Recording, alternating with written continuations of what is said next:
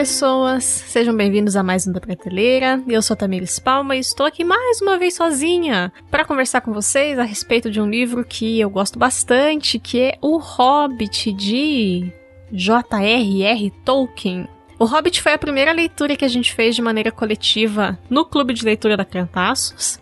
É um livro que eu já tinha lido, é um livro que eu já gostava. E foi para votação, o pessoal colocou ele. É um livro que muita gente já tinha lido, mas é uma leitura muito gostosa. Então, resolvi trazer um livrinho mais alto astral, mais levinho pra gente conversar aqui esse mês, porque, né, a vida já tá difícil demais. Mas o que, que nós temos? O Hobbit é um livro de literatura infanto-juvenil. Tem gente que coloca como infantil, depende muito da classificação que foi publicado originalmente em 1937 pelo Tolkien. Ele possui diferentes edições aqui no Brasil, mas atualmente a editora que tem os direitos de publicação e tudo mais, eu não sei como que isso funciona direito, mas a editora que atualmente está publicando a obra do Tolkien é a HarperCollins, e nós temos então uma nova tradução, uma nova capa, uma edição diferente e tudo mais. Na verdade, tem algumas edições na HarperCollins já, eles também já publicaram algumas edições diferentes, mas a tradução é nova. E basicamente o que, que nós temos nessa história? A sinopse encontrada no site da editora diz o seguinte: Bilbo Bolseiro era um dos mais respeitáveis hobbits de todo o condado, até que, um dia, o mago Gandalf bate à sua porta. A partir de então, toda sua vida pacata e campestre, soprando anéis de fumaça com seu belo cachimbo, começa a mudar. Ele é convocado a participar de uma aventura por ninguém menos que Thorin Escudo de Carvalho, um príncipe do poderoso povo dos Anãos. Essa jornada fará Bilbo, Gandalf e 13 anãos atravessarem a Terra-média passando por inúmeros perigos, sejam eles os imensos Trolls, as montanhas nevoentas infestadas de goblins ou a muito antiga e misteriosa Treva Mata, até chegarem, se conseguirem, na Montanha Solitária. Lá está o incalculável tesouro, mas há um porém. Deitado em cima dele está Smaug, o Dourado, um dragão malicioso que, bem, você terá que ler para descobrir. Então, o Hobbit né, é uma obra inserida dentro do universo chamado de Terra-média, que é o universo que o Tolkien criou, desenvolveu, criou línguas, criou povos diferentes, culturas diferentes, e que foi popularizado nas últimas décadas a partir dos filmes do Senhor dos Anéis. Mas é uma obra que tem um público e tudo mais desde a sua publicação, no caso em 1937 do Hobbit. Então a gente tem esse amor do povo, né? Muitos fãs fiéis ao, a essa obra que depois acabaram fazendo uma pressão para que tivesse mais histórias de hobbits e a gente tem a sequência de publicações como O Senhor dos Anéis e outras tantas histórias. Mas focando aqui no Hobbit, o que, que a gente tem? É um livro que é relativamente longo, por ser um livro de infanto, né, infanto juvenil e tudo mais. Você pensa, poxa, é um livro de, de umas 300 e poucas, 400 páginas. É longo. Mas é um livro que tem uma leitura muito gostosa, é muito fluida, é, é fácil de ler. As aventuras, sabe, os capítulos passam e de repente você percebe que tá chegando ao fim de mais um. E é um livro que, como eu disse, eu já tinha lido ele provavelmente lá por 2013. E esse livro, a primeira coisa que me marca é justamente o fato de que nessa segunda leitura o livro continua sendo divertido, ele é leve, ele é envolvente, ele é reconfortante tanto quanto da primeira vez que eu li, e ele foi uma coisa que me ajudou a chegar na leitura do universo da Terra-média. Então eu já conhecia os filmes do Senhor dos Anéis, eu já era fã dos filmes, mas quando eu tentei ler A Sociedade do Anel, que é o primeiro livro da trilogia do Senhor dos Anéis, ou o primeiro tomo, porque o Tolkien chamava de um livro só, eu não consegui vencer. Foi uma leitura que foi muito difícil para mim. E eu acabei desistindo. E aí, anos mais tarde, eu li primeiro o Hobbit para depois me inserir no universo da Terra-média. E isso fez diferença. Talvez também porque eu tava mais velha. É, pode ser que sim. Mas isso me ajudou a, a vislumbrar o que, que era aquele mundo, a vislumbrar um pouco de como os povos daquele mundo se organizavam. Então, é uma leitura que ela funciona muito bem sozinha, porque ela é uma história redondinha, fechada nela mesma, então ela tem começo, meio e fim, ela faz sentido em si apenas, mas ela é uma ótima porta de entrada para quem quer conhecer o universo do Senhor dos Anéis. Então, continuo achando ela uma coisa muito boa, uma leitura muito proveitosa e a gente acaba se envolvendo com a ideia do que é a Terra-média. Então, a gente vai ter ali a questão das tramas, as personagens, os mistérios dessa terra diferente, e isso acaba sendo um bom gatilho para te incentivar a começar a leitura do Senhor dos Anéis, caso você não tenha feito ainda. Outro ponto que me marca muito é que o Tolkien coloca no livro um narrador que conversa com o leitor. Então, em vários momentos, o narrador tá ali no clássico, né? Naquele modelo clássico de narrador onisciente que tá por cima, ele não faz parte, da, não é personagem, não faz parte da história, mas tá contando a história. Só que em alguns momentos esse narrador é como se ele olhasse pra gente e ele fala com você que é leitor. No Brasil a gente tem alguns autores que fazem isso, o mais que fizeram isso. O mais famoso deles é o Machado de Assis, a gente tem isso pelo menos em Memórias Póstumas de Brás Cubas e em Dom Casmurro. Talvez tenha mais obras, mas eu não lembro agora. Então a gente tem esse narrador que, sabe, ele levanta a cabecinha, ele tava escrevendo a história, de repente ele levanta a cabecinha e olha para você. E é muito engraçado, porque geralmente aqui no Hobbit, o narrador ele traz informações que as personagens não têm, então ele dá um ele tem uma visão panorâmica e aí ele conta, ó, oh, então, em algum momento vai ter problema isso daqui, mas vamos ter que chegar lá. E isso faz com que a gente se sinta parte da história, se dá uma risadinha e tudo mais. E a gente tem também a ideia de que a gente vira um pouco cúmplice desse narrador.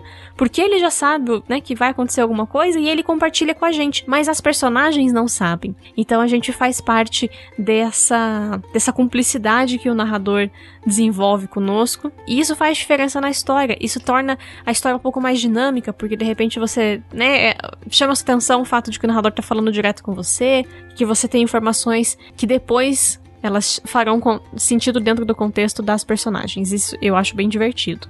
E também tem a questão de que tanto o enredo como as personagens do livro são muito cativantes para mim. Então o que acontece é que nós temos uma história de aventura clássica, temos uma pessoa que é amedrontada, que tá ali meio sem saber o que tá fazendo, que no caso é o Bilbo, mas que passa a crescer e se tornar corajosa a cada novo desafio que enfrenta, a cada nova sei lá, dinâmica, dificuldade, e ele vai crescendo e vai se tornando mais corajoso, mais do que ele sabia que poderia ser e tudo mais. E o Bilbo em si, ele é muito cativante, ele é engraçado, ele é perspicaz, ele pelo menos para mim, ele ganha o meu coração de maneira muito rápida. Sabe, você começa a leitura e de repente você já tá predisposto a torcer pelo melhor dele, você quer que ele esteja confortável, que ele esteja bem. Tem toda a questão de que os hobbits são um povo muito comilão e gostam muito de conforto, de estar em casa. E aí eh, as pessoas que são assim se identificam quando estão lendo, porque eles passam por muitas aventuras e momentos de fome e tudo mais. E aí você pensa, poxa, Bilbo, também queria estar em casa. Sei como é, sei como você se sente, tô com dó de você. Então, realmente, ele é muito cativante. Os anãos, e sim, é assim que se fala nessa tradução. Tem toda uma explicação, vocês podem procurar e eu não sei Talvez se eu acho algum artigo vai ter aí, se não, vocês procurem. Mas é uma questão de que no inglês que o Tolkien usa, ele dá uma conotação de inglês arcaico e, portanto, a tradução melhor seria anãos. E a palavra existe. Ela é uma palavra de português arcaico, então não o, o tradutor, o Reinaldo, não está inventando nada. Assim como a palavra presidenta não foi criada pela Dilma, tá? Sempre gosto de fazer essa ressalva aqui. A palavra presidenta já tinha indícios dela, no, já tinham registros dela, melhor dizendo, do século XIX. Então, não falem bobagem. Tá? Aprendam um pouquinho de vez em quando. Mas a palavra é anãos mesmo. Então a gente tem também esses personagens que são dúbios, que são mais. Você não sabe bem se você gosta deles ou não. Você não sabe se você tá torcendo por eles ou não. Porque tem coisas que eles fazem que são aparentemente generosas, de repente eles já estão, sabe, esperando algo em troca, na sequência.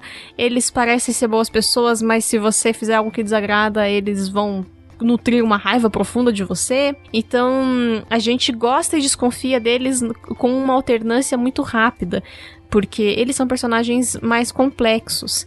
E aí a gente tem o Gandalf, né, que é o, o mago, que seria o líder dessa comitiva e tudo mais. E o Gandalf é um mago simplesmente maravilhoso. Depois a gente ama ele ainda mais no Senhor dos Anéis. Mas mesmo as personagens menores, elas também são interessantes. Então, A gente vai ter alguns povos, algumas pessoas com características bem diferentes que são encontradas ao longo da história, e elas acrescentam coisas interessantes, elas trazem dinâmicas diferentes e que agilizam a história dessa comitiva de anãos e hobbit. E isso faz com que o livro tenha mais valor, né? Porque a gente não precisa se fiar apenas nesses personagens que são os personagens principais, mas a gente também se envolve com as outras pessoas que estão sendo narradas aqui. E aí, por que ler essa obra? O Hobbit e posteriormente O Senhor dos Anéis são considerados marcos fundamentais na literatura que é chamada de alta fantasia, que seria uma categoria, é uma categoria da literatura que basicamente descreve obras que se passam em mundos que não existem. Então a gente tem, por exemplo, O Senhor dos Anéis, ele está em uma categoria da alta fantasia, que é a de mundos que não existem de fato e não tem uma conexão com o nosso. Então, as crônicas de Nárnia, por exemplo, contam Nárnia, que não existiria pra gente. Hernani, não fique bravo. Ou Crônicas de Gelo e Fogo, que é a série de livros que deu origem à série Game of Thrones. Mas, então, como um marco dessa categoria, já fica aí uma questão de, né, é um livro importante, é um livro clássico e tudo mais. E a obra do Tolkien, como um todo, também é vista como referência na questão da fantasia moderna. Então a gente tem já livros mais antigos que retratam esses aspectos da fantasia, mas a obra do Tolkien ela entra como então um marco fundador da mitologia, da fantasia moderna. E, consequentemente, são obras que são muito utilizadas como base para outras criações. Então, provavelmente, se você gosta de fantasia e você lê coisas que são de fantasia mais recentes, talvez elas tenham bebido um pouquinho na água da Terra-média. Então, fica essa questão, né? É interessante saber onde que as coisas se originam. E claro, Tolkien se inspirou em outras coisas mais antigas, mas é legal ter esses marcos de referência. E além disso, né, o Hobbit é uma ótima forma de começar porque ele é muito fácil. Como eu já disse, ele é um livro considerado de literatura infantil ou infanto-juvenil e, portanto, a leitura dele é muito fácil. Mas, apesar de muito fácil, ela não é uma leitura que é boba, que é superficial, que deveria ser feita só com crianças. Ela é uma leitura muito proveitosa para adultos também. Então a gente se diverte, se emociona, nos vemos em situações que a gente não saberia como resolver tem um capítulo chamado Charadas no Escuro. Leia esse capítulo, depois você me conta se você saberia resolver as charadas que tem lá. E para quem é fã de fantasia, eu acho que essa é uma leitura realmente obrigatória, então se você nunca fez, dê uma chance pro Hobbit.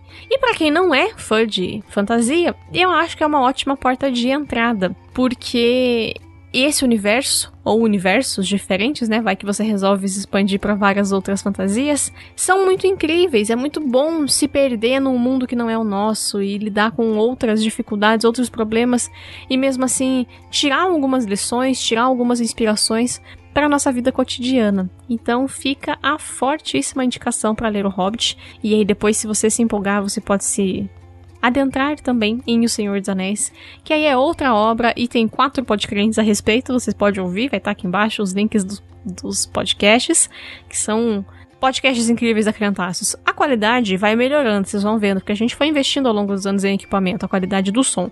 Mas o conteúdo já é sensacional, então dê uma chance também para os podcasts de Senhor dos Anéis. E é isso, gente. Fica aí a minha indicação. Agradeço quem ouviu até aqui.